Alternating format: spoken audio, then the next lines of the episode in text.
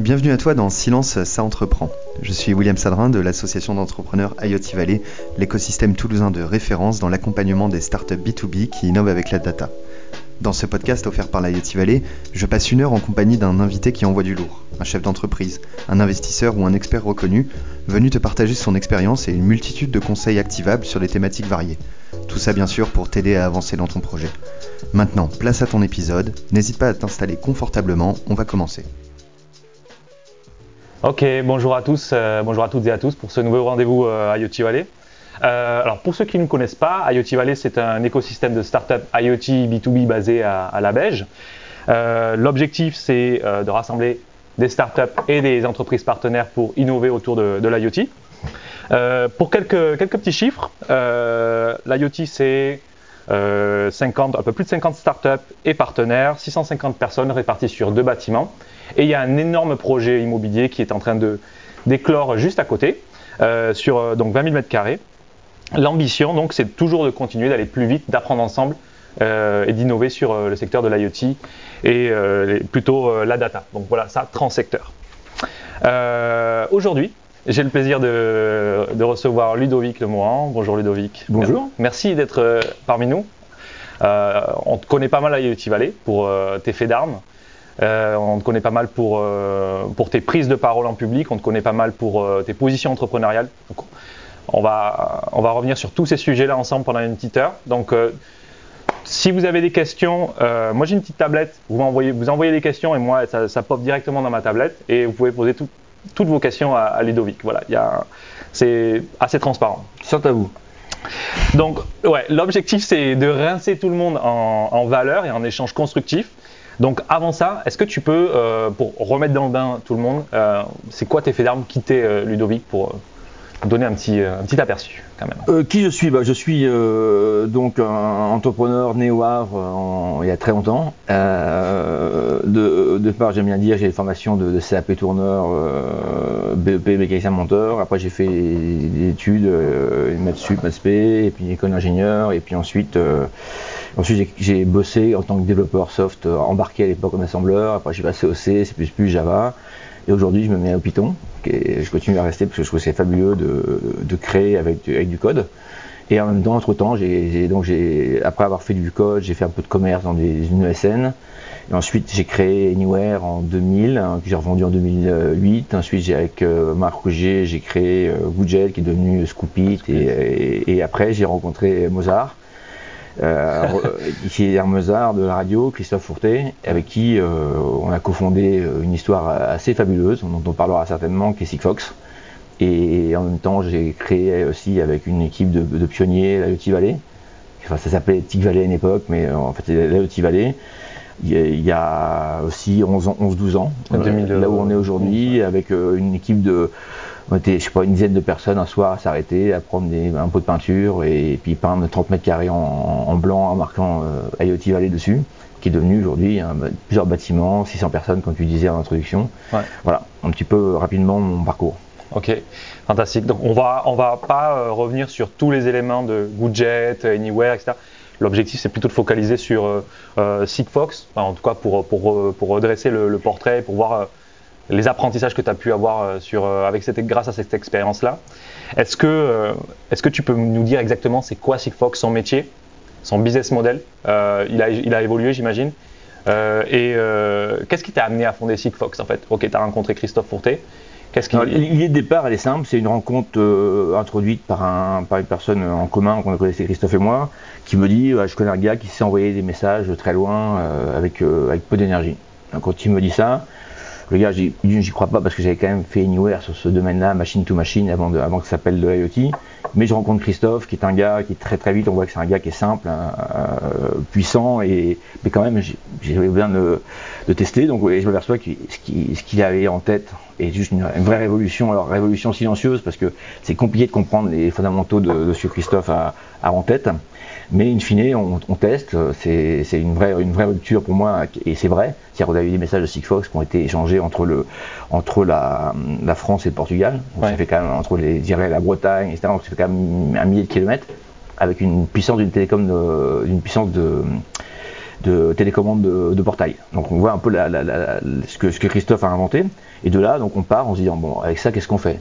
Et moi, je me suis dit, euh, parce qu'à l'époque, on est quand même dans, on pense think big, souveraineté, infrastructure, et je me dis, euh, dans ce truc-là, ça, peut être qu'un réseau mondial. Et nous voilà partis euh, avec une, équipe de, quelques personnes au départ à créer un réseau mondial. Ça veut dire installer des antennes dans tous les pays. Donc c'est vraiment, c'est pas réutiliser quelque chose d'existant, hein, c'est mettre une antenne conçue par Sigfox dans 2600 points en France, dans, dans une dizaine de milliers de points dans le monde, pour créer un réseau global. Ça, c'était l'ambition de départ, sans mesurer euh, les frottements qui, pouvaient, qui pourraient arriver par la suite. Mais on est parti avec cette idée-là. Et encore une fois, on, a, on, on était naïf et c'est pour ça qu'on l'a fait. Je pense qu'on aurait aujourd'hui, euh, en 2023-2024 maintenant, avec la connaissance que j'ai, je pense que c'était quelque chose de, de, colossal.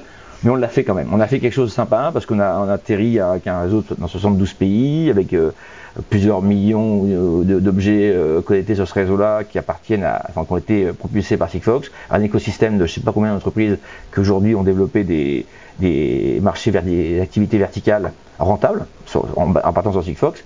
Et derrière nous, effectivement, euh, il y a eu toute, une ribambelle de, de, de, sociétés ou de technologies qui sont, qui sont qui sont adossés, c'est-à-dire du LoRa, quelques qu'on connaît bien, NB-IoT chez les opérateurs. Donc de, ce départ de Sigfox, au départ on n'y croyait pas, on a quand même créé un marché euh, du, de la communication bas débit. Ce, ce qu'il faut quand même noter, c'est qu'à l'époque, c'était le contre-pied total de ce qui se faisait, c'est-à-dire qu'on parlait de 3G, de 4G et on, spéculait sur la 5G.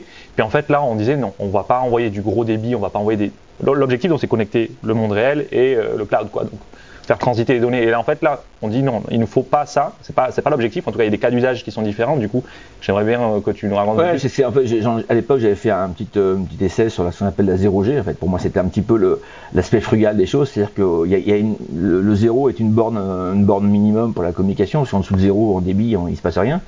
Mais, euh, mais quelque part, c'était de dire voilà, il y a, y a, une place pour mettre, euh, pour faire un réseau qui va cohabiter avec les autres mais qui va être optimisé pour être capable de, in fine, de transmettre des données qui n'existent pas encore aujourd'hui. Et c'est souvent euh, l'erreur, l'écueil qu'il y a eu dans, ce qu'on appelle l'IoT. C'est limite, l'IoT en soi, c'est pas, ça ne devrait même pas être un domaine. C'est qu'en en fait, il existe des données qui sont nativement analogiques. Alors, quand je parle analogique, c'est une température. Tant qu'on n'a pas mis un capteur pour la capter, elle n'existe pas. Donc dès qu'on met un capteur, on transforme une température qui est une, une, une notion physique, à la chaud, à la froid, en une valeur 0, h4, x, x degrés. Et ça, aujourd'hui, c'est pour moi l'enjeu, c'est de comment on fait pour que ces données euh, analogiques qui, qui, sont partout autour de nous trouvent, un, dirais, euh, une, une, dualité sur le numérique, sur le cloud, et qu'en plus de ça, on puisse optimiser. une valeur humaine, sociétale. voilà, c'est plein de choses. On peut optimiser les transports, on peut optimiser la gestion des, des flux analytiques, on peut faire plein de choses, on peut, faire de la sécurité et d'autres. En gros, l'idée, c'est ça. Donc l'IoT, pour moi, c'est ni plus ni moins la façon dont on va euh, transférer des données qui n'existent pas encore en données sur le cloud. Et pour ce faire, il faut des technologies. Alors on a bien parfois, si l'objet c'est une vidéo, bah, il faut un petit débit. Si c'est un capteur de température, et cette température-là, elle, vaut certainement un prix quand elle est digitalisée. Mais ce prix-là, parfois, est tellement faible. Et je prends l'exemple d'une palette, savoir si une palette est, est perdue ou pas, sachant qu'elle vaut à peu près 10-15 euros à pièce. Si on a un, capteur qui vaut 50 euh, euros pour savoir où elle est et qui dure euh, un an ou deux, on voit bien qu'il y, a un problème. si on a un capteur qui vaut quelques euros et qui va durer 6 ans, là on, commence à et qui envoie sa position régulièrement, on, se dit qu'il y a peut-être un moyen d'optimiser des, flux de ces milliards de palettes qui transitent dans le monde. Bah, il y avait quand même une équation économique euh, à, gérer. Donc c'est ça l'enjeu de l'IoT pour moi, c'est d'avoir capable de pouvoir ramener n'importe quel type de données. Et plus on a des solutions frugales, plus on est capable de, ramener la donnée la plus, la plus atomique possible. Pour revenir sur Sigfox, donc euh, pour, sur, sur, le, sur, le, la séquence de vie de, de la boîte Sigfox, euh, création 2009 ou 2008, je sais plus. 2009. même 10 même. 10. 2, euh, puis 10, puis 15, puis 100, puis 150 millions d'euros levés euh, auprès de, bah, soit c'était des investisseurs privés, soit des BA, soit des, il y a eu pas mal d'individus de, qui ont apporté du cash à, cette boîte-là, et puis aussi les pouvoirs publics, il y a eu de la dette qui a été, qui a été amenée. C'était quoi, du coup, les, les, les, grandes étapes, les grands défis euh, si, tu, si, tu, pouvais les, compartimenter, les grandes, les grandes étapes de vie de Sigfox et, Et du coup, en ce moment-là, les, les grands challenges qui t'ont. Bah, ra rapidement, c'est-à-dire qu'au départ, avec Christophe, donc, on, lui, il y a une forme de naïveté si on n'y allait pas. Ouais. Euh, on part, on se dit on va faire un réseau mondial, parce que euh, c'était une telle vraie rupture, et je pense certainement, et c'est encore vrai aujourd'hui, qu'on a besoin de, ce, de, cette cohabitation d'un réseau euh, haut débit euh, et jusqu'au bas débit. Donc on, on, part à bien en tête, on lève effectivement comme dit, de, de 10-15, et, euh, et on, avec ça on couvre la France, l'Espagne, le Portugal, on commence à aller un peu en Angleterre. Et avec vos premiers partenaires, voilà, Channel, etc. A, voilà, euh, Verisure, qui a ouais. des millions d'alarmes connectées au réseau. Ouais. Euh, et puis, euh, et moi, la partie avec ma manette euh, pour aller chercher 100 millions, qui à l'époque n'avait pas encore été fait, du moins en France. Et je, je, finis par y arriver. Donc, et on va être en 2016 mais épuisé. C'est-à-dire que vraiment à genoux, c'est-à-dire que c'était un marathon, 72 presse dans le monde entier, pour in fine récupérer ces fameux 100 millions avec la promesse de délivrer un réseau mondial qui, quand même in fine, pour, on fait une petite parenthèse sur la souveraineté, aurait permis, si on avait réussi, d'avoir un cloud qui euh, agrège tout type de données euh, venant du monde industriel en général et euh, de pouvoir euh, faire du business model dessus. Donc il y avait une vraie un vrai sujet de, de souveraineté derrière ça, mais on s'aperçoit ouais, construire une plateforme, quoi. plateforme mondiale là où, où là où des gros acteurs aujourd'hui américains notamment agrègent des données personnelles, on aurait pu avoir la plateforme qui agrège des données euh, numériques, des numériques industrielles, industrielles, pardon, avec un, un, un, montant quand même bien inférieur à ce, que, ce qui est dépensé dans le, dans le, dans le cloud personnel aujourd'hui. Mais ouais. quelque part, c'est ça l'idée. Et en, en, 2016, quand je finis ce tour-là, je me dis waouh, ça a été compliqué, ça a été euh, fatigant et je pourrais pas faire beaucoup plus. C'est-à-dire 100, je ne vais pas pouvoir refaire ça éternellement, c'est quand même compliqué. Donc là, on invente un business model qui s'appelle les opérateurs Sigfox, les Sigfox opérateurs, qui permettent de, de, répartir à la fois la charge et les, les, les, les investissements. Donc on, on crée, euh, en gros, on a créé 70 euh, euh, opérateurs qui a, dans chaque pays, dans chaque pays, qui avaient une licence exclusive de leur pays, qui investissaient en fonds propres pour déployer les antennes et qui rémunéraient Sigfox pour la licence et pour les antennes, etc. Et ça, donc on part avec ça jusqu'en 2000, en 2019. Euh, pareil, je vois que les opérateurs télécoms vont pas nous laisser euh, jouer tranquillement. Place, ouais. ils, ont, ils, ont, un intérêt à, à ne pas laisser, à, à, ce que Sigfox ne, ne, ne, perce pas euh, complètement, ne devienne pas un standard mondial. Donc cette, je vois ce, cette puissance-là qui, qui, est colossale. Hein. Le monde du télécom, 3GPP, 3 GSMA, c'est des, des, structures puissantes finissent par pousser plein de trucs, un peu de LoRa, un peu NB-IoT, LTEM, enfin plein de technologies qui étaient censées euh, adresser l'IoT et soi-disant le bas débit. Et là, je me dis, il faut changer de modèle. Tout le monde va se planter, mes opérateurs, opérateurs Sigfox, euh, Sigfox en, en, soi, etc. Et je propose de migrer vers des réseaux locaux interconnectés, qui était un petit peu le, le sweet spot de, de LoRa. Le, ouais. LoRa a fait que des réseaux Carrément, il y avait deux modèles à l'époque, voilà. c'était soit réseau mondial, soit euh, réseau local Donc, et interconnecté. Voilà. LoRa, en fait, a réussi sur les réseaux locaux. Ouais. On, enfin, on n'a pas réussi sur les réseaux globaux, parce qu'il n'y a, pas, a pas de réseaux globaux. Euh, LoRa, vraiment, vraiment, si on, si on est euh, honnête, etc. Mais par contre, je m'aperçois que finalement, l'approche, bah, il, faut la, il faut la faire évoluer vers ce qu'a qu fait Laura, mais avec la capacité d'un Sigfox capable de tenir de façon très frugale des très grandes quantités. Et in fine, je dis, moi, ce qu'il faut faire, c'est euh, faire ce qui a été le succès de l'Internet, c'est euh, laisser tout ce, ce, ce petit monde-là, cette diversité actuelle évoluer, LoRa, Web IoT, il y, a, il, y a, il y a plein de techno qui est wireless techno, etc. Faire en sorte que chacun fasse son réseau et trouver des, des interconnexions entre ces réseaux-là mmh. pour créer un maillage mondial, parce que c'est tellement compliqué de, de couvrir euh, la, la, la, planète en termes de, de ROI, c'est-à-dire que ça, même si c'est beaucoup moins cher qu'un réseau télécom, euh, au débit, ça, ça, nécessite quand même au moins un milliard ou deux milliards peut-être pour faire toute la, la, planète. Et avant que le, le, le rendement euh, en termes de chiffre d'affaires compense les, les, les, capex et les opex réseau, c'est compliqué. Donc l'idée c'est de rassembler tous, mailler, s'interconnecter, puis in fine, il y aura une sorte d'aviation qui se fera, comme ça s'est fait sur le sur ouais. le sur le, l'Ethernet. Et donc c'est ça un peu mon idée de proposer en 2019. Là on me dit non, euh, on continue. Ça c'était l'alternative que tu as proposé. Voilà, avec, avec les opérateurs Sigfox eux-mêmes et mes actionnaires. Là on me dit non, on reste, on reste comme, on, comme, on, comme on est, on continue. Et là moi je, je, vois, je, vois, pas la sortie, je vois le mur arriver. Je vois, on ne pourra pas s'en sortir parce que de toute façon les opérateurs arrêteront pas leur, euh, leur, euh, leur contre-offensive on va dire. Et donc tout va s'écrouler. Et, et moi je suis, je suis parti définitivement d'entreprise en 2021 sans aigreur particulièrement, mais en étant convaincu que, la boîte est dans le mur, mais je me dis peut-être que je me trompe, euh, voyons voir. Et puis bon, la boîte a, déposé le bilan euh, en 2021, a été rachetée euh, par une Abyss qui était un, partenaire sur Singapour-Taïwan, parce qu'il y avait un business au, Japon qui était potentiellement intéressant. Donc les investisseurs d'abord ont continué. Et aujourd'hui, Inabis, on pense à les mêmes difficultés qu'a eu Sigfox. Et à mon avis, leur avenir est à peu près du même, même acabit parce que le modèle ne fonctionne pas. Ce, modèle-là d'un réseau euh, tel qu'il continue à le faire, pour moi, ne fonctionnera pas. Donc il faut arriver à ce que tout doucement, on arrive à se mettre en, tous en plus ou moins en lien et faire en sorte de, créer ces passerelles inter, techno aujourd'hui, jusqu'à certainement un jour, une techno gagnera, deviendra un standard, mais ça ne pourra pas être fait du jour au lendemain parce que ce qui vient du, monde des télécoms purs reste quand même trop complexe, même s'ils sont bien améliorés, une BOT est bien meilleur qu'avant, mais il reste quand même trop cher pour certains cas d'usage. Donc voilà un petit peu, euh, pour moi, l'avenir de l'IoT, euh, c'est la mise en commun de ce qui existe, jusqu'à temps que quelque chose émerge vraiment dans cette interconnexion de, de réseau et, que ça soit fluide.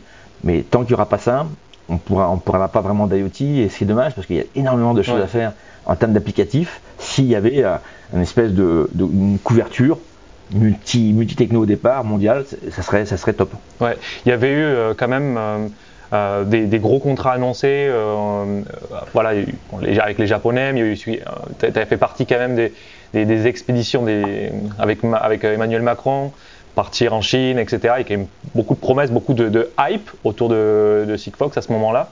Du coup, tu t'es vachement servi des, relations publiques euh, pour exploser, pour, faire grossir le business. Du coup, tu t'es vachement exposé aussi personnellement. Sigfox, c'était Ludovic Lemoine. Euh, comment toi tu as vécu cette, euh, cette approche-là avec les médias?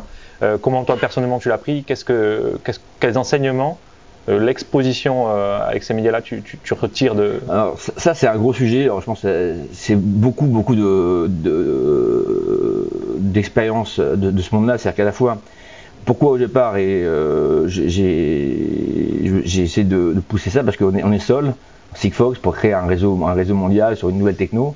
Donc, il fallait la faire connaître parce qu'il fallait à la fois. C'est pour ça que l'IoT Valley existe aussi. C'est que je me suis dit, si on crée un réseau, il faut des usages avec.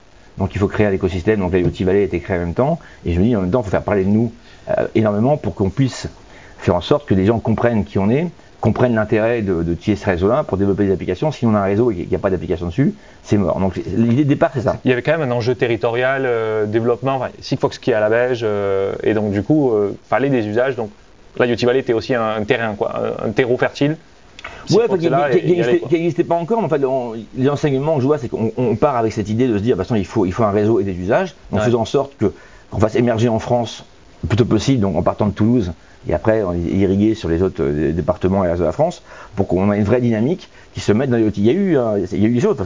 en France, on été assez, quand même assez dynamique sur ce, sur le domaine. Et, moi, je pars là-dessus, bien en tête. Et puis, quelque part, c'est euh, la créativité. Moi, c'est de, gérer le, j'ai aucune, j'ai jamais eu de, de, de, désir euh, au-delà de ça, même si les gens peuvent, peuvent m'associer à plein de choses. Moi, je, suis un passionné, avec Christophe qui, qui est aussi passionné, plus discret que moi, parce que lui, ça, ça c'est pas son kill d'aller parler, mais moi, je suis prendre par ça. Je suis ouais. prendre par la, par la dynamique, entre guillemets, French Tech du moment, et puis tu pars, t'avances, t'avances. Effectivement, une des graves erreurs que j'ai eues, c'est que l'entreprise c'est, euh, été résumée par Ludovic Lemoine et Six Fox. Alors c'était une erreur, ça c'est une erreur que j'ai, constaté après, mais j'aurais dû être plus vigilant, mais encore une fois, c'est, ça va tellement vite, c'est tellement dur que parfois on manque de, de, de recul, de discernement, et on se laisse prendre parce que les, médias aiment bien, ils aiment bien te dire t'es, es la star, puis le lendemain t'es, t'es, t'es, t'es n'importe, enfin t'es rien, tu vaux rien parce que t'as échoué, etc. Peu importe. le sujet c'est de, de, de, pas, de pas se de pas se brûler, mais ça je pense qu'il y a plein qui, qui se brûlent. Donc moi quelque part là-dedans j'ai je suis parti. Ouais. Moi je me suis je me suis rendu compte que le que tout ça c'était euh, c'était un piège auquel je suis rentré dedans et que je me dis finalement euh, Sigfox ça n'a pas été moi c'est moi il y a Christophe déjà qui a un élément clé dans, dans, le, dans le, système et plein de personnes euh, qui sont venues dans ce projet à des moments même euh, différents. C'est-à-dire qu'il y, y, a des personnes qui ont aidé la boîte à faire les premiers pas, deuxième pas, troisième pas, etc. Et toutes ces compétences-là ont fait qu'on a quand même créé un beau projet. Mais c'est pas Ludovic c'est, euh, je sais pas, il y a 500, 600, peut-être 1000 personnes en tout, je sais pas, qui sont passées dans Sigfox et qui ont chacun mis leur, leur, leur contribution à cet édifice-là. Et in fine, on a quand même créé un truc super chouette, mais euh, à refaire j'aurais été beaucoup plus vigilant avec, avec mon expérience de maintenant, des enseignements de tout ça, c'est que à refaire, c'est de, dès le départ de ne pas se laisser prendre au, jeu des, médias et faire en sorte de, distribuer la, parole et faire en sorte que la boîte ça soit une somme d'individus mais pas une, personne en tant que telle. Et ça, ça, aurait été beaucoup plus puissant pour la, pour la boîte, pour les collaborateurs qui étaient dedans, et euh, voilà. In fine, bon, c'est, on ne fait pas le passé, mais c'est un peu un, conseil que je donnerais à d'autres start plus tard, d'être vigilant par rapport à ça, parce que, parce que je pense que c'est, c'est nourrir son ego, et plus on détache son ego, à mon avis, plus on est, on est, on est posé et, plus puissant dans ses, dans ses, décisions. Donc voilà, ça c'est un peu le, l'enseignement philosophique. Je, je, vais me faire une, l'avocat du diable deux secondes tu vois, on, a, du coup, on, voit euh, le Ludovic le moins un peu grande gueule qui, c'est vrai, qu'il pose, euh, pose euh, voilà, pavé dans la mare. Il y a un hubris, voilà, c'est une forme d'orgueil qui, dit, tu prends des positions qui sont assez clivantes à l'époque. C'était aussi, c'est aussi, à l'époque, c'était mm. nécessaire en fait pour se faire, pour se faire entendre. Enfin, je sais pas si c'était, ça a quand même servi d'une manière ou d'une autre, mais euh, donc tu dis non, finalement, il aurait mieux fallu rester un peu sous les radars, poser, euh, moins se servir, moins leverager le, les relations publiques, moins, moins nourrir euh, l'ego, moins nourrir le petit bonhomme, mmh. ce petit ego là qui est, qui est en nous. Ouais, ouais mais toujours est-il que là-dessus, ça c'est quelque chose de de, plus global qui va au-delà, bien au-delà de, de, Sigfox, mais c'est que à un moment donné, tu, euh, tu te laisses prendre par cette, euh, par, par, par l'ego et qui, qui prend une place euh, considérable jusqu'au moment où tu t'apprends. Et là, c'est la souffrance qui est toujours intéressant parce que Sigfox, c'est, c'est, très dur pour, pour moi et pas que pour moi, hein, mais pour Christophe aussi, pour d'autres. On a souffert et avant que tu aies la souffrance, c'est là tu, parfois tu te fais un, te fais un, un, un, arrêt sur image et tu essaies d'analyser cette, cette souffrance-là et tu comprends qu'à un moment donné, tu as, deux personnes en toi, tu as l'âme qui, qui, qui, te, qui, te, représente et, la, et ton ego qui est dans l'incarnation d'une réalité qui est, qui est, celle dans laquelle on, on, discute maintenant. Et quand tu vois ça, tu, quand tu prends conscience qu'il existe autre chose que l'ego, voilà, tu commences à dire, mais il y a, y, a, y, a, y a, quelque chose à creuser. Et, et j'ai eu pris du temps en partant de Sigfox, en m'éloignant un peu de, de, tout ça, de tout ce bruit, à la fois pour, pour, pour pas être dans l'aigreur, parce que ça sert à rien, et là, tu t'aperçois que bah, toutes les, tous, les, tous les enseignements que j'ai pu euh, maintenant gagner en prenant une pause et en m'éloignant un peu de tout ça, fait que je, tiens ce discours-là maintenant. À, l'époque, euh, je ne voyais pas, c'est pas quelque chose. Mais par contre, j'ai toujours été, euh, et je serai toujours comme ça, je suis quelqu'un de, de sincère, c'est-à-dire que moi, si je j'aime pas quelqu'un, je vais pas être agressif, mais je vais, je vais lui dire parce que, enfin, je suis pas d'accord. Et après, j'essaie d'aimer même mes ennemis aujourd'hui, enfin, ceux qui me, qui le plus, parce que je pense que c'est quelque part quand, on, quand quelqu'un t'aime pas ou t'aime pas quelqu'un, c'est une, une, facette de toi qui, qui, qui, qui fait, euh, qui fait résonner. Il faut essayer de comprendre pourquoi cette personne-là t'aime pas ou tu l'aimes pas. Et donc, mais ça, c'est dur à faire quand tu es, dans, quand es dans le bouillon, tu as des pressions tous les jours, tu as des actionnaires, tu as des clients. Donc à un moment donné, tu es, là-dedans, tu n'as pas le temps de réfléchir. Maintenant, j'ai cette loisir, cette, cette chance de pouvoir réfléchir et me poser et, de, te dire ce que je dis maintenant. Mais à l'époque, j'étais comme ça, mais aujourd'hui, je reste comme ça. C'est-à-dire que l'IoT Valley, je pense, ici, je suis à l'initiative avec, euh, avec, euh, avec Christophe, mais in fine, ce qui se passe maintenant ici, ça me dépasse largement. C'est plus, c'est plus le moment. Je, suis encore un, un, maillon du système, mais on a, on a créé quelque chose de, de hyper chouette, d'hyper énergétique. Quand on est ici, la plupart des gens qui, que je croise, qui me disent c'est génial ce qui se passe ici. Le bâtiment est pas extraordinaire, mais les gens et l'énergie qu'il y a dedans est extraordinaire. Et, et je pense que c'est ça qu'il faut continuer à, à travailler et, et, à cultiver dans les boîtes. Et tout en faisant vachement gaffe, de cultiver un peu le, le développement personnel, je dirais la, un peu la pleine, la pleine conscience et la créativité, parce que c'est ce quand même qui nous fait lever le matin. On n'est pas là pour, pour juste se regarder euh, assis sur un banc et méditer. Je pense qu'on est là aussi pour créer de la valeur ensemble. Mais, mais in fine, en mixant les deux, et c'est un peu ce qui se passe ici, la magie qui est là. Mais moi aujourd'hui, je suis hyper content de voir ce qui s'y passe. Je je, je, fais pas une, une gloire particulièrement parce que le président de Valley, c'est pas une, dirais une dénomination que j'utilise. Euh, tu l'as pas sur ta carte de visite? Non, mais par contre, je, quand, quand je, je, voulais en venir par rapport à, cette, à ma communication, c'est que je dis souvent les choses, euh, notamment vis-à-vis du Sicoval et autres, c'est pas d'agressivité, c'est que moi je pense qu'on a, on a beaucoup d'énergie ici, on a beaucoup de gens qui, qui, qui s'impliquent personnellement, gratuitement en termes associatifs, et, et, des bénévoles et des gens qui sont là, que des moments il y a des trucs qui m'agacent parce que c'est tellement à l'opposé de, de, ce qu'on essaie de faire. Et on s'en fout, on n'est pas là pour être élu demain euh, politiquement, mais on est là pour faire quelque chose, pour aider des, des entrepreneurs ou les moins jeunes à faire des choses et qu'on ne se, on se prend pas la tête, mais on veut quand même que ce qu'on fait, que ce qu'on fait soit, soit pas trop perturbé par des, par des mouvements qui sont complètement euh, chaotiques à côté. Quoi. Voilà. Non, ça peut agacer, mais euh, d'un côté, il y a des rôles et des, des, des positions, mais ça c'est ça, ça, dépasse. Euh, ouais, ça, ça me dépasse, euh, c'est la politique, et ça je ne le ferai jamais, je ne veux pas en faire, mais, mais je trouve que dommage, c'est que ça, ça, perturbe des énergies. Là où il y, a une, il y a une super énergie ici, il y a une dynamique, on, on, on, vit dans un monde parallèle qui est le monde politique avec sa logique à elle. Je, je rentre pas là-dedans, mais que nous parfois ça, nous, ça, nous, ça nous perturbe. Et quand je dis grande gueule, ou plusieurs fois j'ai fait des, sorties euh, là-dessus, c'est parce que ça vient perturber une énergie là où les gens sont un peu, ça leur coupe les, les, les, les pattes, entre guillemets. Et c'est dommage. Donc ça, ça m'agace. Et je le dis, mais quand je le dis, c'est pour le, c'est pour le, une sorte de bien commun. Il n'y a, aucun intérêt perso. Moi, à Valley, j'ai, je suis bénévole depuis le début. J'ai pas gagné un euro, voire ça m'a coûté plus d'argent perso. Je fais pour parce que je, suis passionné, parce que j'aime les, et parce que je prends de, des jeunes qui viennent ici leur énergie entre guillemets, en, leur, donnant une partie de mon expérience. C'est le seul, seul gain que j'ai quoi. Et, mais par contre, la, passion fait que j'ai du mal à être dans le compromis. C'est-à-dire que quand je, je suis pas d'accord avec quelque chose, je le dis. On, a, on en parlait tout à l'heure en aparté je pense que quand je dis un truc, je, peux avoir faux parce que, parce que pour moi, je considère qu'il n'y a pas de vérité. tout est vrai, quelque part, tout est faux à la fois. Mais accepter d'autres, postures l'esprit, bah, ça nécessite du temps, ça nécessite d'évoluer.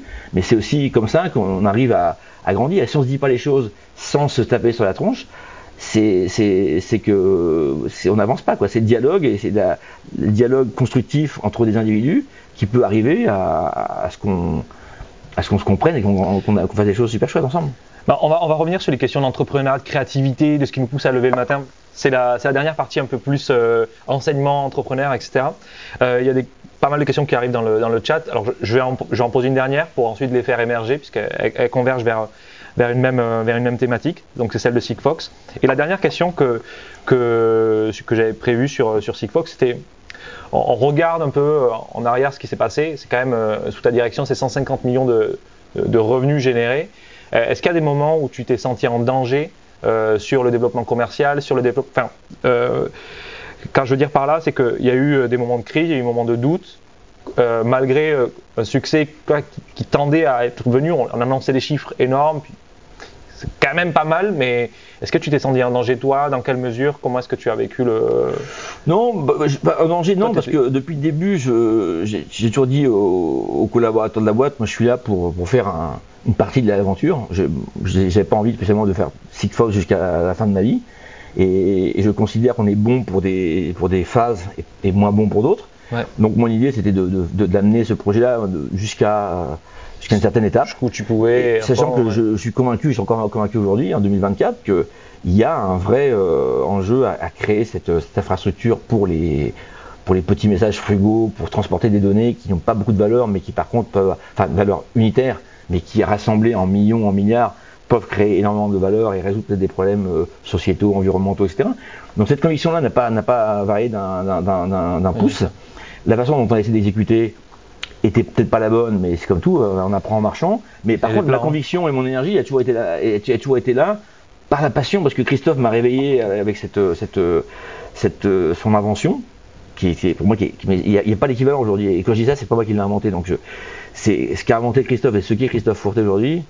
C'est que je parle de meilleur de la radio, c'est, je pense, c'est un génie de la radio. Et, et ça, je connais, j'ai, fréquenté, je fréquente encore.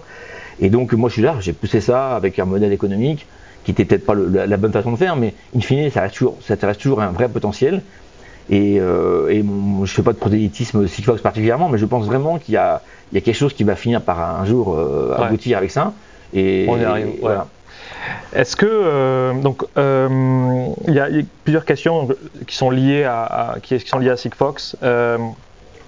J'en prends une qui est assez technique, mais euh, je, la lis, je cite. Euh, bravo pour cette grande aventure et fierté toulousaine. Un des argumentaires des clients de ces technos, euh, assez détracteurs de Sigfox versus LoRa, est que le réseau Sigfox n'est pas parfait pour le roaming, contrairement à LoRa. Qu'en est-il réellement? Bon alors, on rentre vraiment dans le... juste, je réponds rapidement, c'est très simple. Justement, c'est le seul réseau qui est roaming. Mais oui, il a été construit, pas un pays à un autre et... Il a été construit, honnêtement on a, fait quelque chose. Euh, quand je dis on a fait quelque chose, je suis, euh, un peu le porte-parole de ce qu'on a fait, mais c'est pas moi qui l'ai fait. Euh, c'est qu'on a conçu quelque chose qui, qui est d'une seule maille. Enfin, un objet qui part de France, qui arrive à l'autre bout du monde, il a le même identifiant. Donc le roaming a été fait intrinsèquement. On a un réseau qui était, conçu pour être bidirectionnel, mais bidirectionnel de façon réaliste, réelle, pardon. C'est un réseau euh, je fais un peu de, rapidement, c'est que dans, le monde des, fréquences qu'on utilise, on peut pas parler et, écouter à la fois. On doit, soit on écoute, soit on parle. On peut pas parler en même temps. Et donc on a créé un réseau qui est capable de, de, de d'écouter ce qui se passe, les signaux montants. Et quand il y a un truc à dire, toutes les antennes en même moment, pendant une fraction, de, pendant une seconde, se mettent à parler et se remettent à écouter après. Et ce scheduling à l'échelle mondiale, c'est, personne n'a fait ça. Et après, on te disait, euh, s'il faut que c'est pas bidirectionnel, non. On a fait un truc réel qui fonctionne avec des vraies contraintes, mais parce, que c'était, tellement beau ce qui a été fait quelque part en termes d'architecture et qui marche encore aujourd'hui. Ce réseau, il fonctionne encore très, très bien. C'est, une beauté en soi. Et encore une fois, je, je, c'est pas moi qui l'ai fait, donc euh, je, je, je, suis pas en train de. T'admires l'œuvre. Mais j'admire ce qui a été fait et la, et la conception de, de, de, Christophe et son idée de frugalité. Donc euh, non, c'est le réseau allemand aujourd'hui. Il n'y a, a, pas, a pas mieux technologiquement pour adresser, encore une fois, les messages les plus frugaux qui puissent exister, quoi.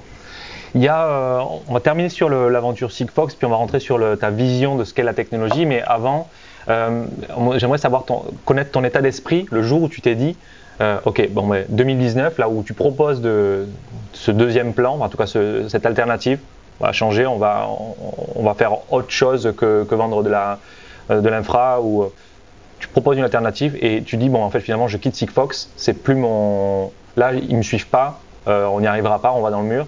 Qu'est-ce qui s'est passé cette journée-là dans ta tête? Comment ça, comment ça s'est Est-ce que tu peux nous raconter ce moment-là? Ouais, alors c'est pas, pas qu'un moment, mais ça, ça c'est quand même une, ça, ça a Ça a mis du temps. Ça a mis un peu de temps, mais quelque part, je me dis, de toute façon. Euh, T'as pris la décision en tout cas. Ouais, dans ma tête, je me dis, de toute façon, le modèle qu'on a essayé de proposer n'arrivera pas au bout pour X raisons. C'est un vrai sujet. Et je me dis, moi, autant laisser ceux qui y croient encore continuer, parce que de toute façon, encore une fois, on peut se tromper. Hein, je, quand je dis ça, genre, ma conviction du moment, c'est que ça peut pas fonctionner pour toutes les raisons qui sont que euh, en ayant créé un réseau comme celui-là, c'était le, plus beau en termes technologiques, en termes de, dirais, de, de, de, de capacité à transporter des milliards d'informations à très très bas coût. Ouais. Mais in fine, les, les erreurs qu'il y avait, c'est qu'on ne nourrissait pas, nourrissait pas l'écosystème, c'est-à-dire que les, les, les, intégrateurs ne gagnaient pas d'argent avec Sigfox, parce que euh, c'est un réseau qui était là. Donc tous ceux qui installent des réseaux LoRa ou autres, ils, ils, facturent des prestations pour installer des antennes, ils facturent des prestations pour mettre un cloud, etc.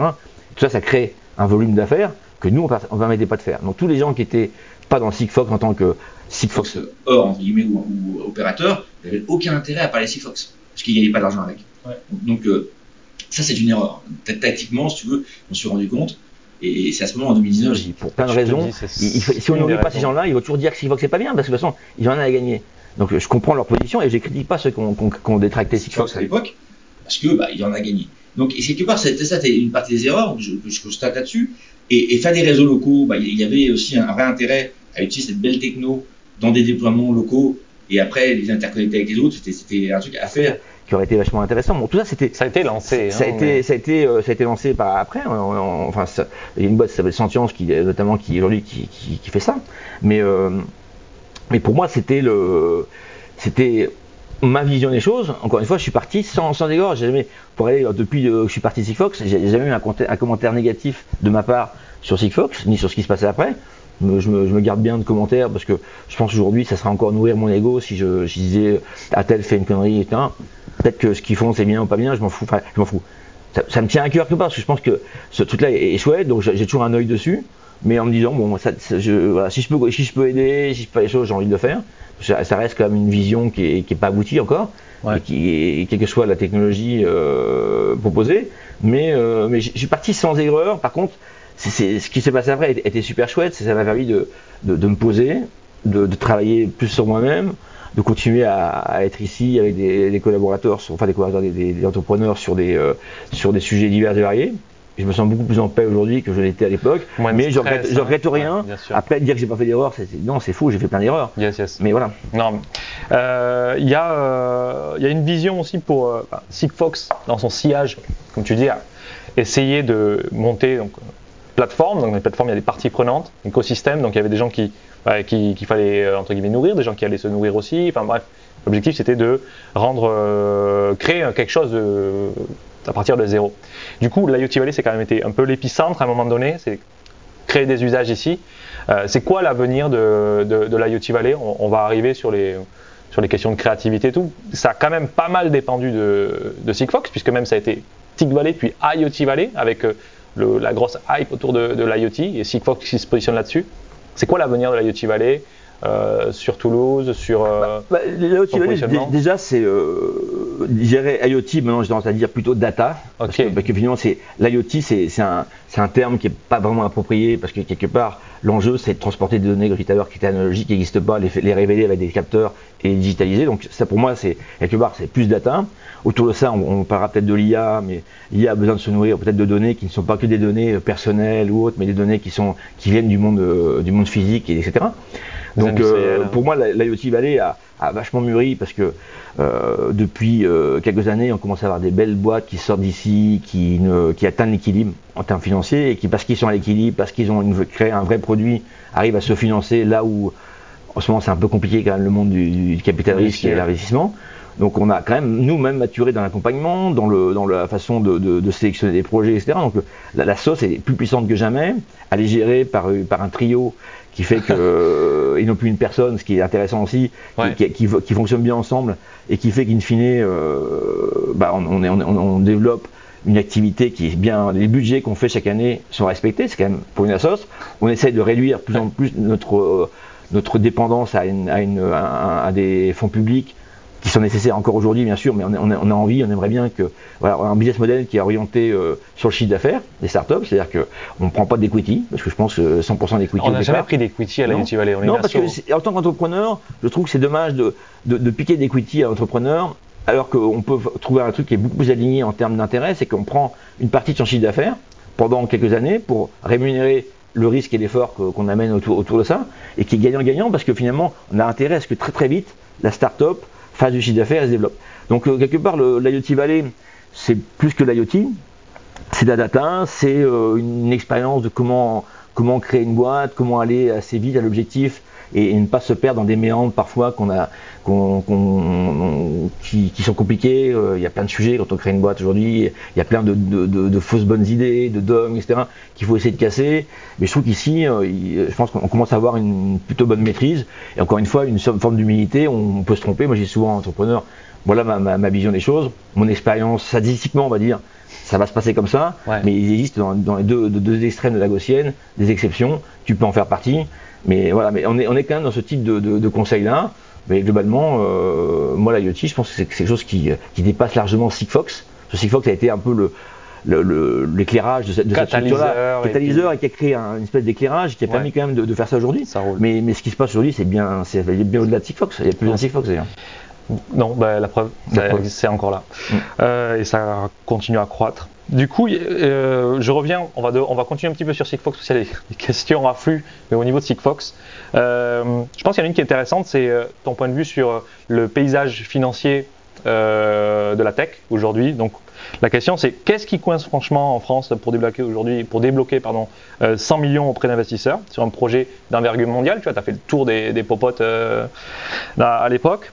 Euh, qu'est-ce qui t'a permis d'être crédible? Qu'est-ce qui bloque en France euh, sur ces gros tours-là? Est-ce que euh, Je pense qu'en France, on est, complexé en fait. Et on a une sorte de complexe euh, d'infériorité qu'on essaye de, combler en faisant des annonces. et j'ai peut-être été un contributeur de, ce phénomène-là aussi, mais c'est que quand je vois qu'on annonce qu'on va faire telle chose en IA et autres, ou on, on voulait faire un cloud souverain et autres, je pense que vaut mieux faire des choses. Et ça, mon- je j'aurais dû faire ça aussi dans Sigfox, c'est que on fait et quand on a fait, on annonce, on annonce la couleur. Je vois, je vois euh, ChatGPT, on n'entend pas parler de ChatGPT, puis un jour, pam, on a un truc, on l'utilise, waouh, c'est c'est renversant. Le truc, il est fait, quoi. Maintenant, on dit, ah, nous, on va faire notre ChatGPT à nous, etc. On annonce, on met X millions dessus sur la table, etc. C'est très bien de, de, de, de, se, de, se, de se- de se rassembler et de mettre du moyen, mais faisons-le, faisons en sorte de. On, on délivre quelque chose, et si ça marche, bah, on pourra l'annoncer, en être fier, etc. Mais, donc, ça, c'est un premier point, c'est pour la complexité, la, notre complexe fait que on annonce la couleur, histoire de dire on existe, on fait un peu comme le pan qui gonfle sa, qui gonfle sa roue. les 25 licornes à 2025 c'est un- Je ne sais pas s'il faut, bah, faut parler de licorne aujourd'hui parce qu'il y a beaucoup de licornes qui sont des beaux projets avec une belle créativité, Ouais. un beau potentiel, mais tant qu'il n'est pas réalisé, une valo, je dirais, d'une levée de fonds de, de- n'est pas la valo euh, in fine que l'entreprise pourra générer avec son chiffre d'affaires, avec sa marge, etc. n'a rien à voir. Donc, euh, je pense qu'aujourd'hui, et moi j'ai peut-être été aussi là-dedans, dans, cette, dans, cette, dans cette, ce travers-là, c'est, et j'ai jamais tout le monde a parlé de, de licorne, moi j'ai jamais parlé de licorne en tant que tel, même si on disait Sigfox c'est une licorne, le sujet n'était pas là, et à chaque fois on faisait des levées sur des valos pas très haute, parce que ça, ça, évité de, ça laissait de la place pour après, parce que si dès le départ tu as une valeur à un milliard à peine commencé, tu peux le financer parce que les mecs ça vaut tellement cher après, c'est tellement délirant. donc t'arrives plus après. Aujourd'hui, ce qui se passe, c'est qu'il y a beaucoup de, problèmes de belles boîtes qui ont des beaux projets qui pourraient aboutir, mais qui ont peut-être été euh, trop trop ambitieux sur la valeur au départ et ils n'arrivent plus à retrouver leur financement parce que c'est trop cher. Donc euh, pour moi, la France et la souveraineté, bah, je pense qu'on a des, talents, on, on, aurait plein de plein de choses à faire, mais il faut qu'on croit en nous, c'est-à-dire qu'on mise sur des projets sur lesquels il y a un vrai travail d'analyse, de profondeur, pour dire ce truc-là, on va mettre le paquet, on va les suivre jusqu'à 1 milliard, 2 milliards, parce que d'ailleurs, si, l'enjeu est, mené au bout, euh, ça, c'est structurant pour, nous, pour la France, voire l'Europe, parce que euh, aujourd'hui, si on voit qu'on coupe les, les livres sur les clouds, on n'est plus rien. On n'a plus notre téléphone, on n'a plus notre, notre, notre, internet. On a OVH, euh, non Ouais, ouais, mais OVH, c'est super chouette OVH, mais, mais, on sait très bien aujourd'hui si, si euh, Google arrête, Apple, enfin, euh, Microsoft, enfin, Microsoft, Amazon, pardon, s'ils coupent leur, leur, leur tuyau, c'est, alors du mal avec OVH aujourd'hui tout seul, à faire ce qu'on fait aujourd'hui avec nos téléphones. voilà. Donc tout ça pour dire que et on est dépendant. Euh, Criteo qui a été une super boîte, qui a fait, ça reste une super boîte, mais qui a eu, qui a, qui a vécu les, les, problématiques de, de des, des, browsers qui commencé à couper les, les robinets. ouais, ouais, aussi. Et toi, donc tant que t'as pas l'infrastructure, t'es dépendant des autres, bah, à un moment donné, si on te coupe le robinet, euh, t'es un peu asphyxié. Donc on, a, on aurait besoin d'une souveraineté, j'appelle ça moi des fois la, la, la, dissuasion numérique. On a une belle dissuasion nucléaire en France, on n'a pas la dissuasion numérique. Ouais. Et, et donc c'est ça, donc pour moi je critique ça personne, mais, mais, ça, mais, voilà, mais il faudrait avoir cette, cette conviction. Euh, en même temps, le fake it till you make it, le, le fameux adage tu sais, des entrepreneurs de dire ben, on ment, on annonce, on fait, voilà, ça va être comme ça.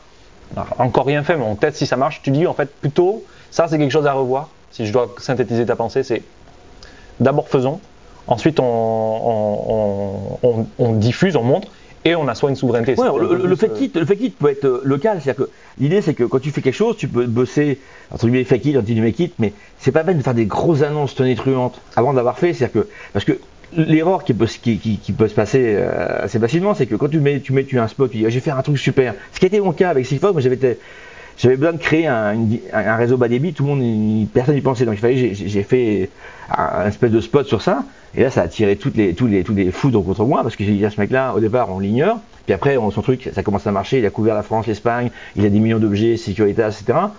Euh, on va pas le laisser. Mais j'aurais fait la même chose avec mes contrats gagnés avec Verisure, comme j'ai fait. Et un jour, les mecs, ils disent, putain, il y a, un réseau Sigfox, il, il y a des millions d'objets dessus. Et, il est dans 70 pays, ça marche, etc. Là, c'est plus compliqué pour les forces contraires de dire on va couper, on va couper les vues à cette boîte. Alors que là, j'ai très très tôt, j'ai annoncé la couleur, on m'a regardé, puis quand il a fallu taper dessus, c'était assez simple, c'était identifié. Ça rejoint la dernière question, et après je, on, enchaîne sur le dernier, enfin sur la deuxième partie de l'interview, c'est euh, Ludovic, virgule, lorsque les grands opérateurs télécoms ont commencé à mettre des bâtons dans les roues à Sigfox, n'auriez pas n'auriez-vous pas pu pardon, les intégrer à l'aventure? La solution n'aurait pas pu être de mixer donc, euh, mmh, réseau et télécom euh, comme euh, à l'image des pageurs à une époque. Mmh. Qu'est-ce que. Alors, ça, ça je, je, suis. Euh, enfin, j'ai des preuves à l'appui, j'ai été voir tout le monde. J'ai été voir Free, j'ai été voir SFR, j'ai été voir Orange, Bouygues, ouais. pour dire les gars, faisons un truc ensemble. J'ai pas, pas été voir les opérateurs étrangers, même si Telefonica a quand même investi avec son fonds de, de, de, de corporate dans, dans, dans, dans Sigfox on m'a fermé la porte. Personne n'a accepté de bosser avec moi parce que je pense qu'il y avait des, intérêts bien au-delà de ça. C'est-à-dire que je pense qu'il y avait des consortiums derrière qui, ont fait que personne n'était autorisé entre guillemets à, bosser avec Sigfox parce qu'il y, y, a des enjeux bien supérieurs à ça. Donc j'ai fait la démarche. J'étais voir euh, Orange pour essayer de dire bossons ensemble. J'étais voir Bouygues. Non, j'étais tout le monde m'a fermé la porte en me disant euh, on bosse pas avec toi, on va prendre la technologie euh, LoRa qui était devenue américaine entre temps, on va, essayer, on, va, essayer, de faire une, une un, un, concurrent à Sigfox, là où moi je demandais que ça de bosser avec. Alors peut-être que mon, mon, encore une fois, je peux me, peut-être mon, mon, tempérament, peut-être qui a, a, dérangé, c'est possible, mais j'ai fait, j'ai tenté. Ouais. Peut-être que je me suis, peut-être que les gens, parce qu'il y avait déjà une hype sur nous, n'ont pas voulu bosser avec, avec nous ou avec moi, mais euh, non, je l'ai fait, j'ai essayé les moins. Ok. Il y a, euh, on va passer à un sujet un peu plus, euh, un peu plus vision, un peu plus euh, projection. Euh, 2023, on a vu l'avènement de, ça va très très vite. On a vu ChatGPT 4 sorti, incroyable. Et on voit, on a un peu un sentiment de vertige parce qu'on voit tous les des scientifiques, 600 scientifiques qui ont signé une tribune en disant arrêtons arrêtons la course à l'IA, arrêtons, faisons une pause. C'était un peu l'idée. Et du coup, c'est quoi ton regard sur cette accélération. Il y a une forme d'accélération de la technologie, une accélération de, ces, de ces, de, de ces technos-là. Ouais, où en fait on a l'impression qu'on perd le pied, on a le vertige, il n'y a pas de sens en fait, on a l'impression, on annonce ChatGPT et tu as, as, une étude qui sort, euh, voilà, 300 millions d'emplois détruits. c'est quoi ton regard sur cette accélération des technologies-là et le sens qu'il y a derrière ta, question, on a plusieurs prismes. Alors, je vais peut-être sortir un petit peu. Il y, a, la, phase 2, vu la phase 1, j'ai relativement, euh, relativement euh, euh, soft sur, la, sur le fait d'être encore dans une, dimension dans laquelle on, est tous convaincus que l'on vit. Et après, il y a l'aspect philosophique. Et je pense que là, on rentre dans cette question. Il y a une partie philosophique de la réponse. Il y a une réponse qui pourrait être très terre à terre, mais une réponse qui est philosophique, vous disant que finalement, ce qui est en train de se passer avec euh, ChatGPT, les LLM et, et, tout cette euh, le quantique aussi, il y, a, plein de choses qui, il y a plein, plein de choses qui convergent ensemble. Mais je pense que c'est le, le, sens de, de, de l'histoire quelque part qui fait qu'on a une quête de peut-être de découvrir notre, notre origine et de, de faire en sorte d'essayer de par mimétisme d'essayer de, de, de, recréer ce qui peut-être nous a créé. Ça c'est philosophiquement et que derrière ça, euh, bah, les, les, technos comme ChatGPT, bah, quelque part, est-ce qu'il n'y a, a, pas un peu de sérépendité Parce que je, moi, que je ne suis pas un expert de, des, des LLM, mais ce que j'en ai à l'esprit, c'est que c'est quelque chose qui est, né d'une espèce de démarche d'autocomplétion. On fait en sorte de statistiquement de mettre des, des choses une derrière les autres pour finir par euh, créer des phrases, etc. De ça, ça, ça fait des choses assez, assez miraculeuses quand même aujourd'hui, et c'est pas fini. Les modèles vont être euh, encore euh, retravaillés. Et est-ce qu'on va pas approcher quelque part de façon un peu euh, par hasard, entre par sérépendité, à ce que euh, qui mimétise le, cerveau, ses connexions neuronales, les synapses, etc. On ne sait pas exactement comment ça se passe chimiquement, on a, on a, des idées, mais on ne sait pas comment, comment tous ces neurones, ces synapses et ces dendrites, etc. fonctionnent pour créer euh, je dirais, notre, notre, notre vision, concrétiser euh, des énergies qui, nous, entourent.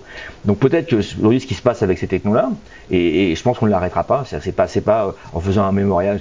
Il y a tellement de, dirais, de, de et, je, conçois aussi, même si c'est pas très bien de dire ça, c'est que celui qui est passionné de ça, ça, le dépasse. C'est-à-dire que je pense que c'est pas de, je pense des fois c'est même pas le maître du monde. On voit bien les mecs, euh, la, la, la, bombe nucléaire, etc. Ceux qui l'ont créé, c'était pas pour, euh, pour péter la gueule des Japonais, etc. C'était, au départ, c'était arriver à maîtriser l'atome et en faire quelque chose de, de chouette. Et Après, il y a eu le projet Manhattan, il y a eu. Euh... Mais, et c'est vrai pour tout. Et je pense que moi, je, je, je serais dans ces sujets-là et j'aurais au bout du doigt un truc qui permet de faire, met un, un mimétisme de, du, du, cerveau humain.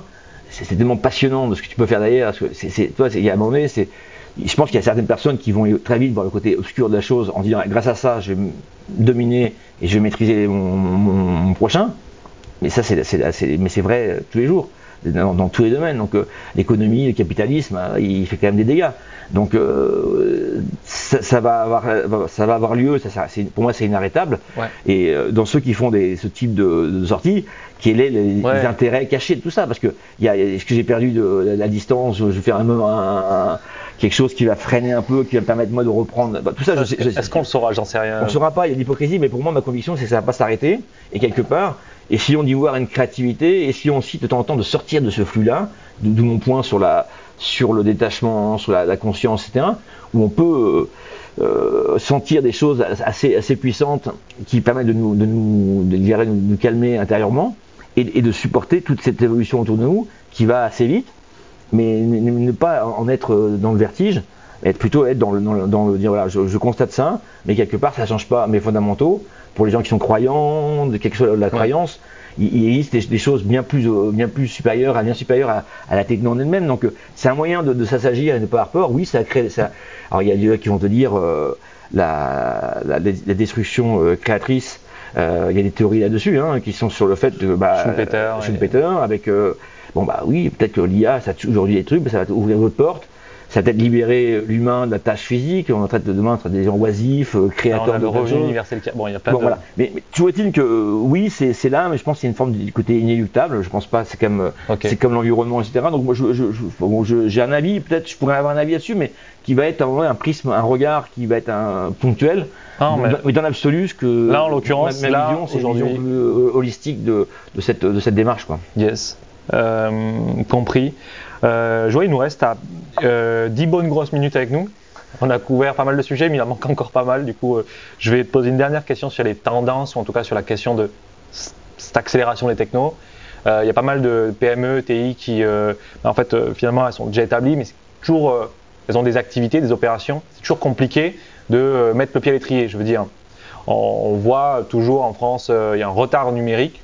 On fait des POC, mais toujours, il y a toujours une grosse difficulté à ben, intégrer ces, nouvelles technos dans les opérations, euh, avec euh, la DSI s'il y en a une, euh, etc.. Du coup, c'est quoi ton regard sur comment, cette accélération de la techno là et puis comment les industriels en France comment, comment Alors ça c'est une très bonne question que je pourrais avoir. Je fais, un peu de pas de pub mais de ah, c'est ton moment pub. non, mais c'est par rapport à l'éclairage IoT Valley de ce qu'on essaie de faire aujourd'hui. Ouais. C'est qu'en en fait, il y a, y a, beaucoup de choses. C'est pas vrai qu'on on a, on a des intuitions. On a tous des intuitions. On sent tous des choses, quel que soit le domaine. Et par contre, quand, dans le monde industriel, le monde de l'entreprise, l'intuition n'est pas toujours suffisante. Il faut arriver à la conviction. Et, donc aujourd'hui, ce qu'on essaie de faire, ce qu'on a mis en place ici à IoT notamment, c'est de quels sont les éléments qui peuvent passer d'une intuition à une conviction. J'ai vu des projets IoT, moi, qui pour des, gros clients, je ne sais pas si je peux les citer maintenant, mais où le projet n'arrêtait pas de faire des on testait techno A, techno B, techno C. J'avais de prise de décision parce que, quelle que soit la techno, ça allait être des dizaines de millions à mettre sur la table pour potentiellement gagner. Donc, mais potentiellement gagner, euh, oui, c'est sûr qu'on allait gagner, mais est-ce qu'on allait gagner plus que ce qu'on allait mettre sur la table? Parce que ce qui était sûr, c'est que pour euh, faire un projet comme ça, il fallait y passer plusieurs dizaines de millions, c'était le, le, coût d'entrée. Et à un moment donné, on s'est mis à dire, bah, stoppons tout ça, faisons une analyse de ce que j'appelle la donnée. Quel que soit le projet, on peut quelque part le, résumer en une somme de données que ce projet-là va malaxer, va, va, va, va, processer, et, donc, est-ce que ces données-là, une fois qu'elles seront euh, processées, quelle valeur elles vont créer? Et si la valeur qu'elles vont créer est supérieure, largement supérieure à ce que l'investissement va être pour les, les, les, digitaliser, ces données-là, les processer, bah, on, y va, il y a un business. Et dans, dans le cas de ce client-là, euh, c'est des, fameuses, euh, je crois que 50 millions, bah, en fait, il s'est aperçu qu'il y avait 500 millions de gains à la sortie. Mais quand ils ont fait la mission de tous les bénéfices, de connaître sa donnée-là, toutes les transformations que l'entreprise aller bénéficier grâce à ça, ça a été une signature immédiate. Mais ça a pris 3-4 ans à tourner un vrai travail de, de faire l'état des lieux et de bien rationaliser, donc de passer de l'intuition à la conviction. À la conviction. Une donnée, je prends une machine à laver, par exemple, c'est mon, c'est mon, mon dada, j'adorerais travailler pour une, pour une boîte qui fait des machines à laver. Parce qu'une machine à laver. Il y a envie, euh, pas loin d'ici. ouais, mais je serais ravi parce que quelque part, une machine à laver, elle est fabriquée dans l'usine, ensuite elle est distribuée par un distributeur, ensuite elle est installée chez, chez quelqu'un, puis elle est mise dans une poubelle. Et c'est dans toute sa durée de vie, si on était un, petit, un petit capteur qui coûterait, je pense, euh, quelques euros, 10 euros même à max, qui, qui, accompagnerait la vie de la machine à laver, tous les, tous les, tous les destinataires de ces données-là, ça serait juste colossal. C'est-à-dire que tu pourrais avoir celui qui, qui, optimise les flux parce qu'il sait où aller la, la, machine à laver en, quasiment, est-ce qu'elle est dans, l'entrepôt, aller chez Darty ou enfin, pas de pub pour quelque chose. C'est, c'est, c'est, c'est le, voilà, voilà peu importe et ensuite elle est chez toi, elle fonctionne sur quel programme, elle consomme combien d'eau, d'électricité, de lessive, etc. Et à ça, toutes ces données-là, tu es vendu entre guillemets séparément à tous les gens qui pourraient en avoir besoin, ça va être 10 fois 10 euros, enfin, ça va être 100 000 euros peut-être. Et soit, c'est d'où l'intérêt d'analyser une donnée de façon holistique avec tous les bénéficiaires potentiels de cette donnée-là. C'est ça pour moi le, cœur de, ce projet et ce qu'on essaie de faire aussi à l'IoT, c'est de, sortir de l'intuition, parce qu'on a toute l'intuition que ça peut être bien, mais parfois euh, on s'aperçoit qu'il y a des projets qui restent au niveau du POC parce qu'on s'aperçoit qu'on ne sait pas ce qu'on va gagner. Donc on fait des POC, et là c'est un peu le.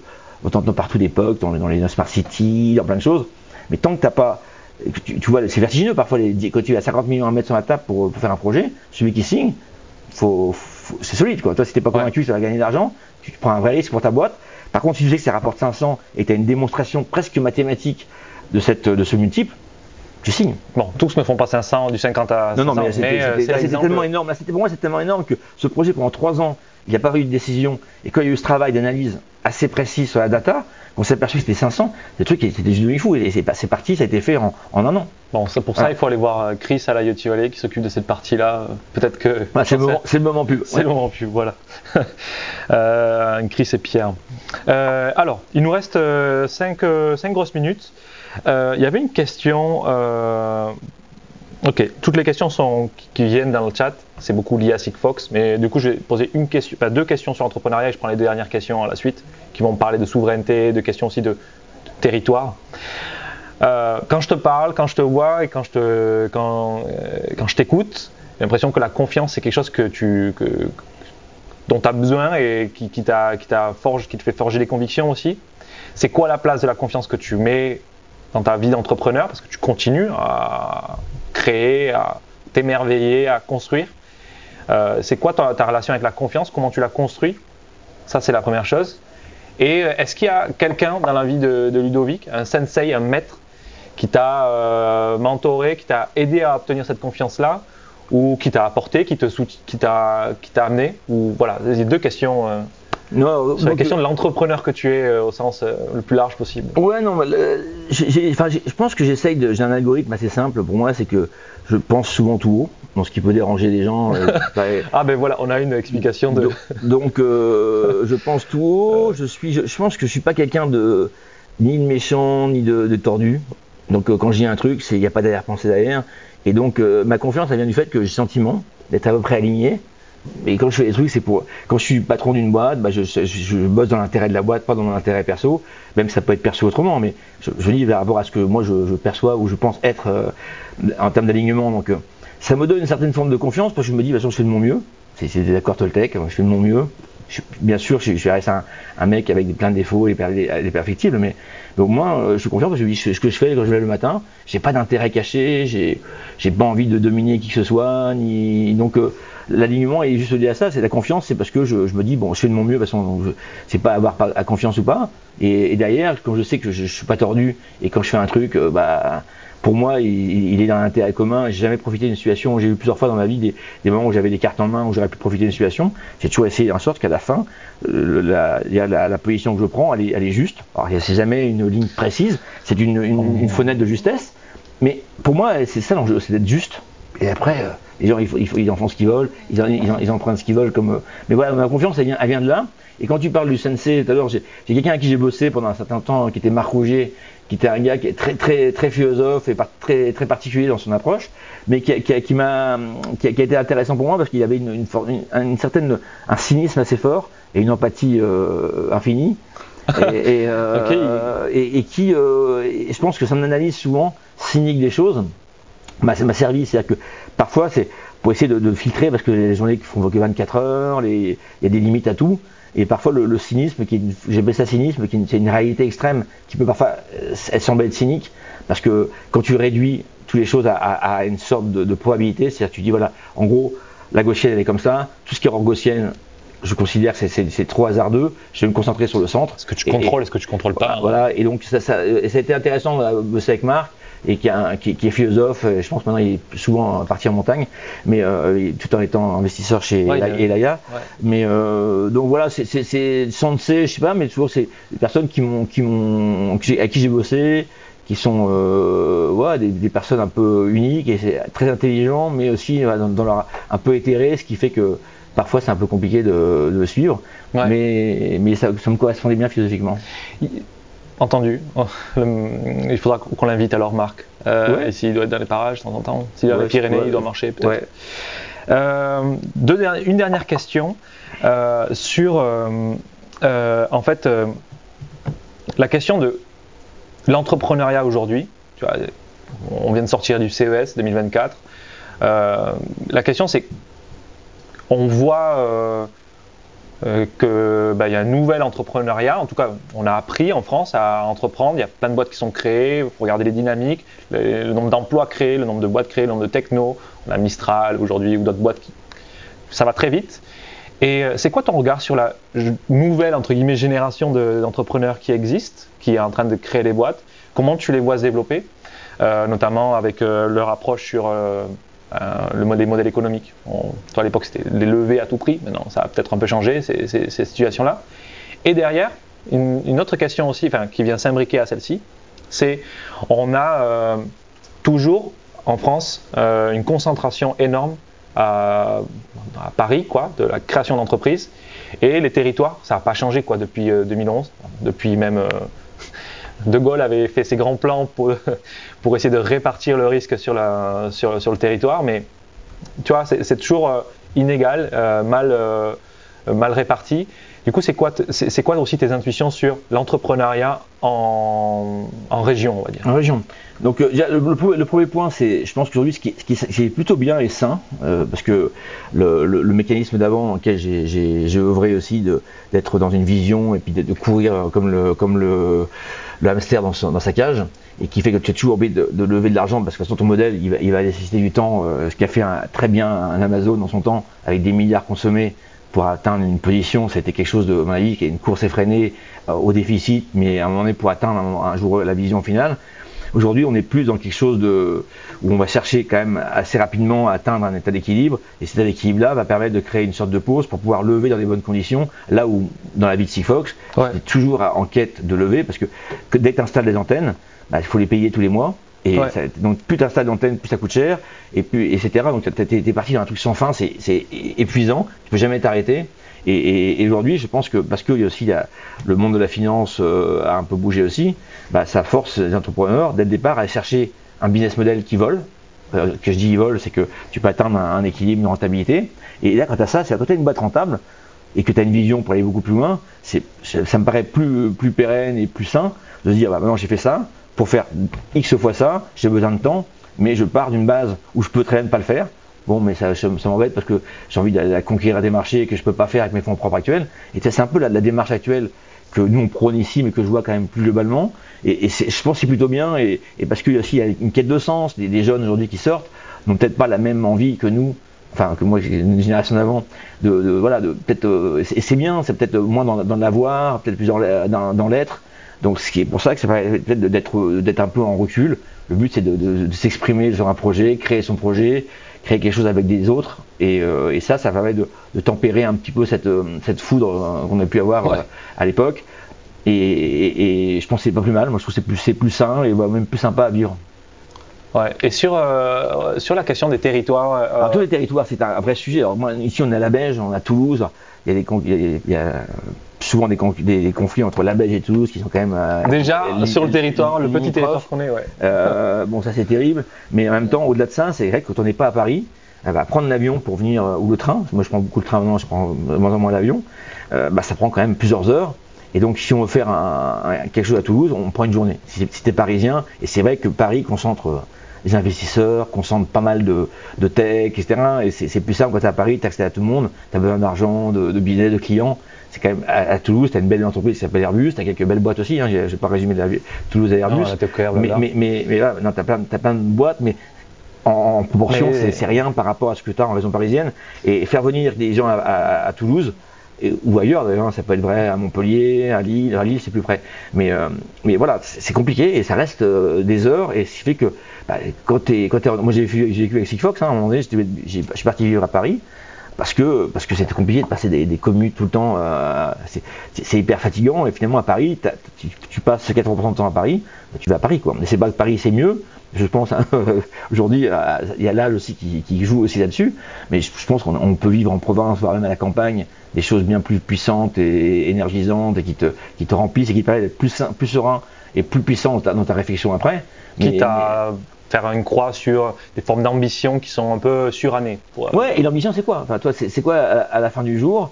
Euh, C'est quoi? Est-ce que euh, mourir avec un compte en banque de plusieurs millions ou milliards, c'est mieux que de mourir avec un compte en banque à zéro? Je pense qu'il y, a un curseur que certains ont évalué à, à, ce que effectivement, on n'a rien à voir non plus. Il y a quand même un moment donné, il y a un peu de confort matériel sans, sans être. Mais bon, le dénuement total est parfois compliqué à vivre. Moi, je suis pas, je pas, pas loin sans fois atteint ce, cette étape-là, mais je pense que le, voilà, l'ambition devrait être mesurée à l'aune d'autres choses, et c'est peut-être aussi qui permettrait d'avoir un monde plus sympa. Mais ça, je pense que ce vœu-là, il, est compliqué. Ouais. On a, on arrive à la fin, fin, fin de, de l'interview. Euh, on est en 2024, on est encore à la saison des vœux. Qu'est-ce qu'on peut te souhaiter, euh, Ludovic, pour cette année 2024 avant de, de clôturer euh... Bah, ce que je me souhaiter, c'est de progresser dans la sagesse toujours. Parce que c'est un. Ah, t'as bien pris du recul je, travaille sur la, la, cohérence cardiaque, la méditation, etc. Donc, euh, tout en temps créant des, des, des projets avec d'autres personnes qui sont euh, qui ont de l'énergie, qui ont... et moi j'ai envie de partager en fait. Donc j'ai pas envie, j'existe plus trop sur les réseaux sociaux parce que. Tu as complètement disparu. Ouais, j'ai disparu parce que c'est pas, pas que je me cache, c'est pas que j'ai honte. En temps, je fais une petite sortie par-ci par-là. Mais... Là, là, justement, là, on a... et, et là aujourd'hui aujourd'hui, mais quelque part, je, je storytell pas moi-même. Tu me poses la question sur ma, ma vision, je, je, je, je la partage humblement, mais sans dire que j'ai raison non plus. Mais c'est mon expérience et- Ouais. et, ce que je ressens à l'instant T. Et donc, je suis parti, je me suis écalé, je me suis écarté un peu de tout ça. Je, reste quand même très actif euh, avec, avec pas mal de monde. Mais ce que- qu'on peut me souhaiter, bah ouais, c'est de continuer à, à, à m'assagir, à trouver euh, une espèce d'équilibre dans, dans cette mix de réflexion et d'action, mais Ouais. toujours avec dans, dans l'amour au sens large du terme, parce que je pense que c'est vraiment, s'il doit y avoir un, Ouais. un mot qui devrait plus souvent utiliser dans le dans le- dans le- dans le- dans l'entrepreneuriat, c'est c'est l'amour. Et puis, tu- ouais, bon, ok, bon, on va rester sur ces paroles-là. Et puis, tu vois, c'est, c'est- ça prend des formes. euh, Tu geeks avec ton fils, tu me disais que tu, tu as repris le code, donc euh, c'est. Ouais, je me suis de- remis à Python. J'ai- viens, de livrer un algorithme d'optimisation, je me suis éclaté. Bon, voilà, c'est apprentissage et amour. Ok, ça roule. Écoute, merci Ludovic pour, euh, pour toutes ces réponses et pour ouvrir euh, tes chakras. Euh, du coup, pour, on a terminé l'entretien. Ce que je vous propose, c'est donner rendez-vous le 26 janvier prochain. On reçoit Simon Ternoir, le CTO de Roundtable. Et du coup, bah, je vous dis à très bientôt. À plus et merci encore, Ludo. Merci. C'est maintenant la fin de cet épisode. N'hésite pas à t'abonner au podcast sur ta plateforme préférée pour être tenu au courant de la sortie du prochain. Je te dis à très bientôt et on se retrouve rapidement avec un nouvel invité.